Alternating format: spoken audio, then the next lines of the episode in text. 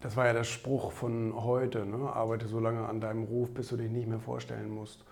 Und äh, dieses Thema Branding ist natürlich momentan so ein richtiges Mode- und Hype-Thema. Jeder schreibt da ein Buch drüber und überall werden da Vorträge drüber gemacht.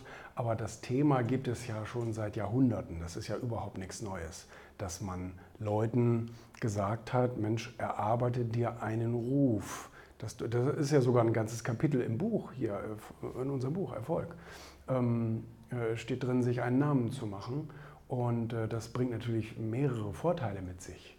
Äh, du hast einmal den Vorteil, dass du dich eben nicht mehr vorstellen musst, wenn du einen Raum betrittst. Das ist natürlich toll. Und die Leute wissen sofort, was sie mit dir anfangen können und was auch nicht. Das ist natürlich super vorteilhaft.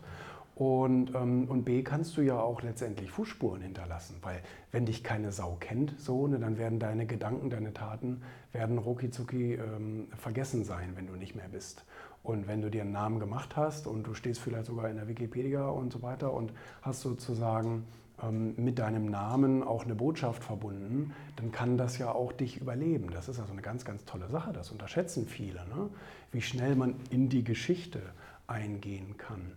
Aber ähm, ich glaube, es hat viele verschiedene Vorteile. Natürlich, ich meine, die Leute nehmen dich natürlich äh, nicht nur mehr wahr, sondern sie nehmen dich ja auch ernst, ne? wenn du jemand bist, den man kennt sozusagen. Ich habe mal in einem Buch gelesen, ich verrate jetzt nicht den Autor, weil ich sonst wieder böse Kommentare kriege, ähm, der hat mal geschrieben, äh, der ist Milliardär und ein Freund von ihm äh, war auch Milliardär oder ist auch Milliardär, sogar noch reicher als er selber.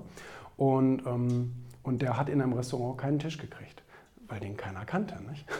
Und dann musste er sozusagen seinen weniger reichen Freund äh, fragen, der aber bekannter war, ob er eben nicht einen Tisch besorgen könnte. Da, ne? schon, also hat schon viele verschiedene Vorteile, einen Namen zu haben oder einen Ruf zu haben. Ne?